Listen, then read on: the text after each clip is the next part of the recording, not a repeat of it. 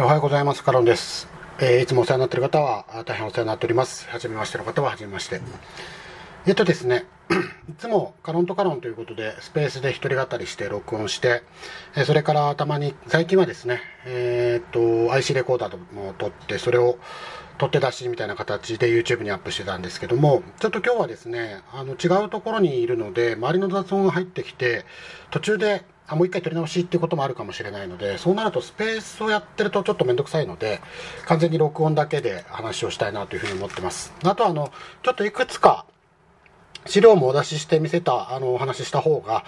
分かりやすいかなと思ってるのでこの後ちょっと資料まあ資料といっても簡単なそのスライドですけどもそれを作ってですね YouTube に上げとこうと思ってますので YouTube だけのお話をしたいと思います。まああの全く大した話じゃないです。別にスペースで話してもいいんですけどね。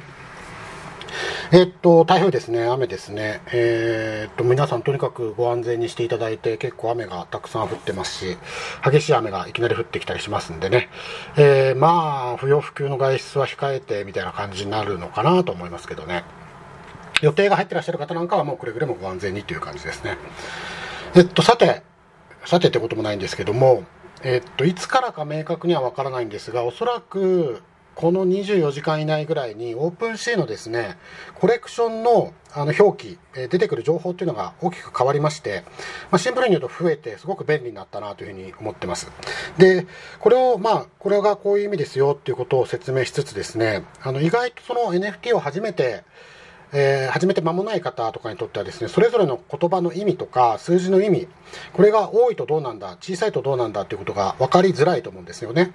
私も当初 NFT を始めた頃去年の5月ぐらいとかですか全く意味が分かりませんでした、まあ、聞いてないことない言葉ですしね。で今で言えばですね最初もとにかく分からずパカパカっとあの買ってみたりしたんですけど最初に買った1個2個3個ぐらいっていうのはあちょっと今だったらこういう数字見て買わなかったなというふうに思うこともなくはないので、まあ、買ったこともいい経験だったなとは思ってるんですけど、まあ、そういったことが分かると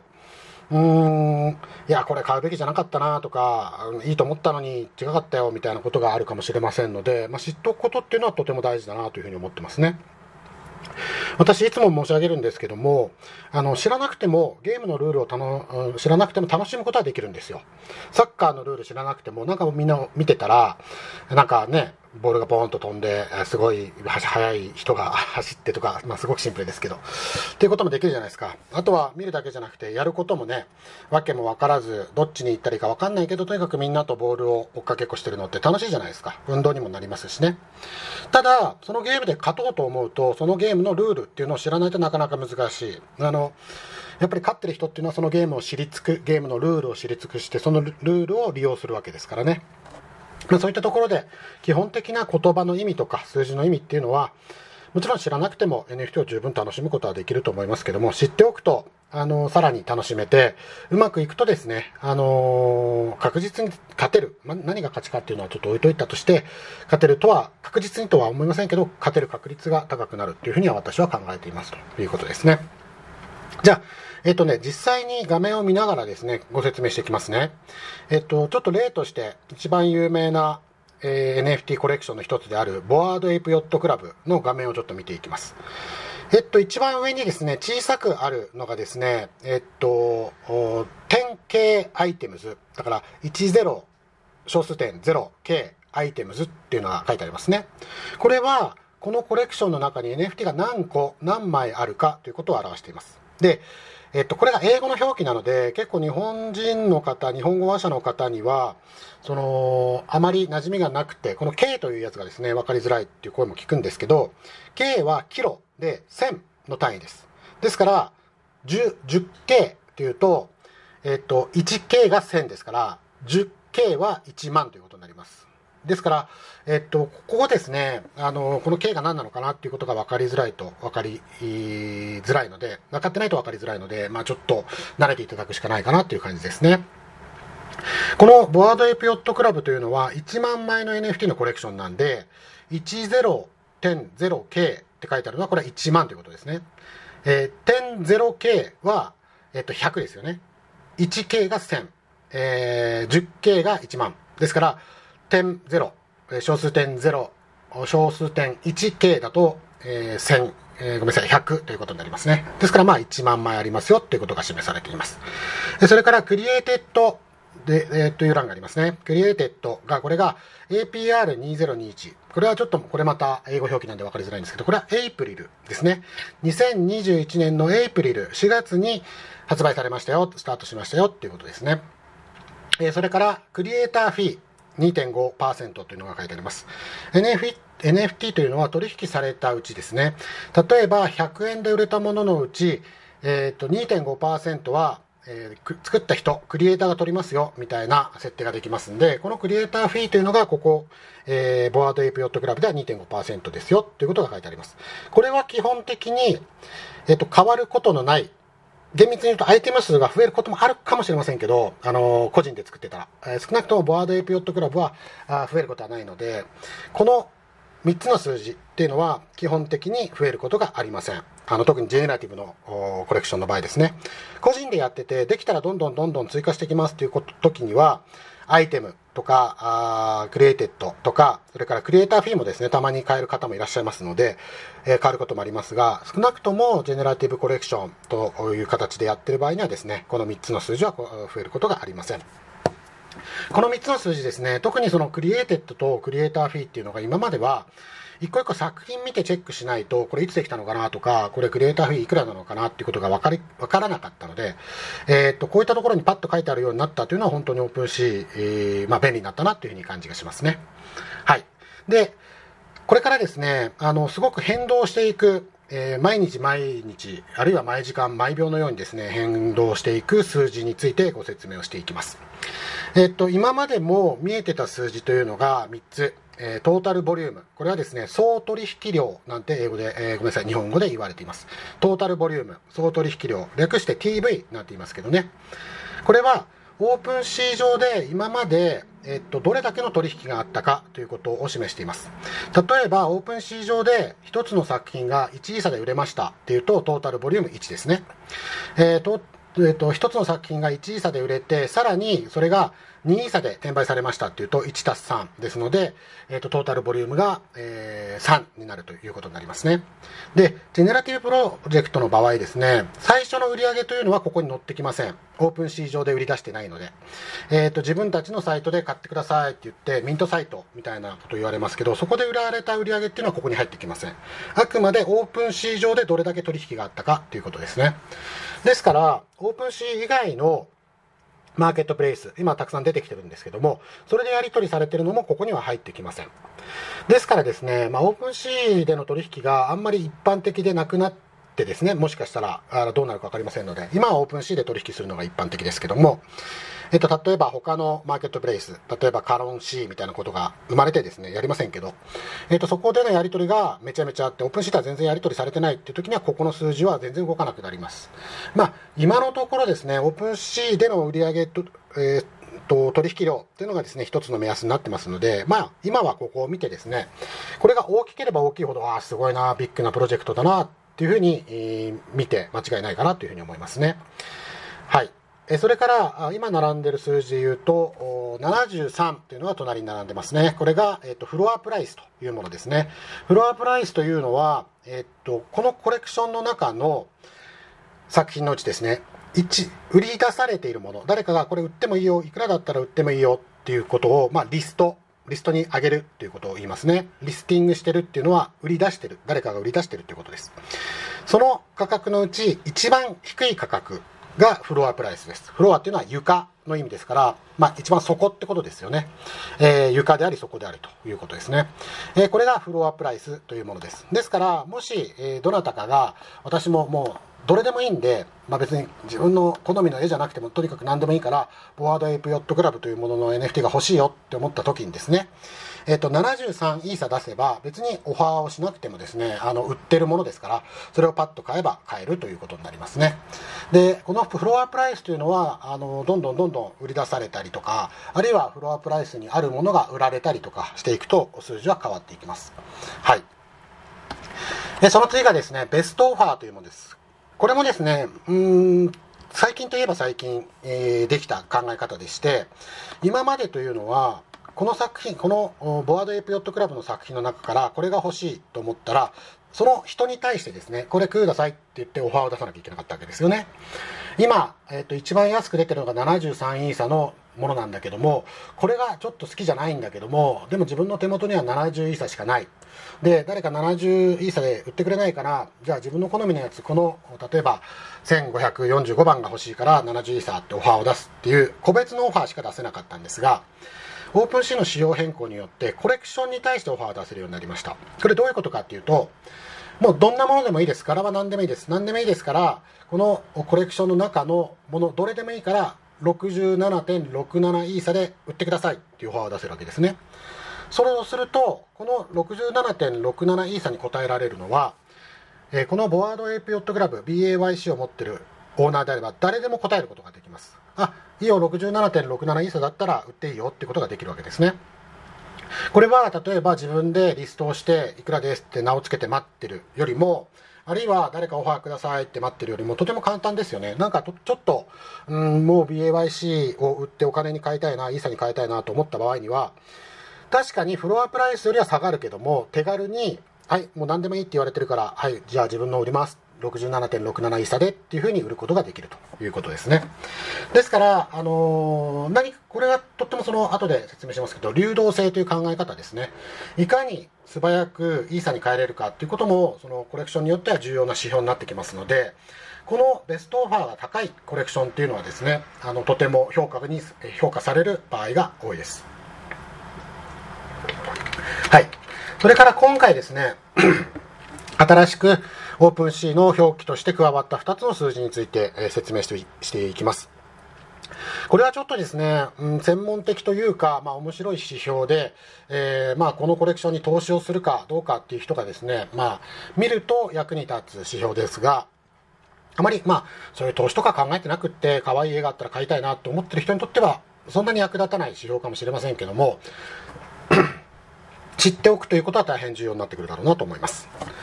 一つ目の指標がリステッドですね。このコレクションのうち何パーセントがリストされているか、つまり売ってもいいよというふうにオーナーが言ってるかということですね。今、えー、この BAYC のリステッド、リストされている作品というのは 7%, 7ということになります。えー、1万体 の7%ですから、1万 ×7% で700枚、700作品が今売りに出てるということですね。逆に言うと、このリステッドが低ければ低いほど、持ってる人が、いや、まだ手放したくない。自分は、まあ、ガチホって言いますけど、がっちりホールドしておきたいんだ。みたいなあ考え方になっていくということですね。まあ、例を挙げますけども、BAYC と同じぐらい有名なコレクションである、えー、クリプトパンクスですね。えー、まあ、ドット絵のやつなんですけども、クリプトパンクスは、 listed、リストされてる数が0%しかありません。つまり、誰も売ろうと思ってないってことですね。まあ、オファーがあったら考えるよとか、ちょっとお金に困ったらリストするかもしれないないけども、基本的にはずっと持ってたいんだっていう人が多いという根強いというかですね、まあ、もちろんこれから価格も上がっていくと思ってるっていうところもあると思うんですが、根強い人気のコレクションだということが分かります。逆に言うとですね、あの、これが高ければ高いほど、もう売って金に変えたいなっていうふうに考えてる人が多いという傾向があるということですね。はい。それからもう一つ、これちょっと難しいというか、あの面倒な概念なんですけども、ユニークオーナーズというパーセントで表示される指標があります。これは、ユニーク、固有のオーナーがどれだけいるかというところですね。例えば、この計算方法はですね、この作品、このコレクションの中にある作品を持ってるウォレット数、まあ、えっと、一人でいくつかのウォレットを持って分散させてるえ、っと大事なもんだからあハードウォレットに入れてていつも使うウォレットに入れててあと売る用のウォレットに入れとくとかっていう人もいるのでまあ人数には考えられないんですが基本的にはウォレットですね。この作品が入ってるウォレットが何個あるかということですね、えー、それを枚数で割ったものですね。例えばですがじゃあ数字が大きいと分かりづらくなってしまうんで、えっと、作品が10枚あるとします。でそれが1枚ずつ10ウォレットが持ってるとすると10割るウォレット数が10で、えー、作品数が10なので10割る10で101つまり100かけて100%ということになりますね。ユニークユーザー1個しか持ってないオーナーながあ1個以上持ってるオーナーが100%ですよっていうことですね。例えばじゃあこれをですね1人のウォレットが10枚全部持ってるとしましょう。そうすると1割る10かける100ですから10%ということになりますね。つまり、えー、っと10分の1のオーナーしか持っていないということ、えー、10分の1作品を全部買い占めてるということになりますね。例えばですがじゃあこの10枚の作品を1人2枚ずつ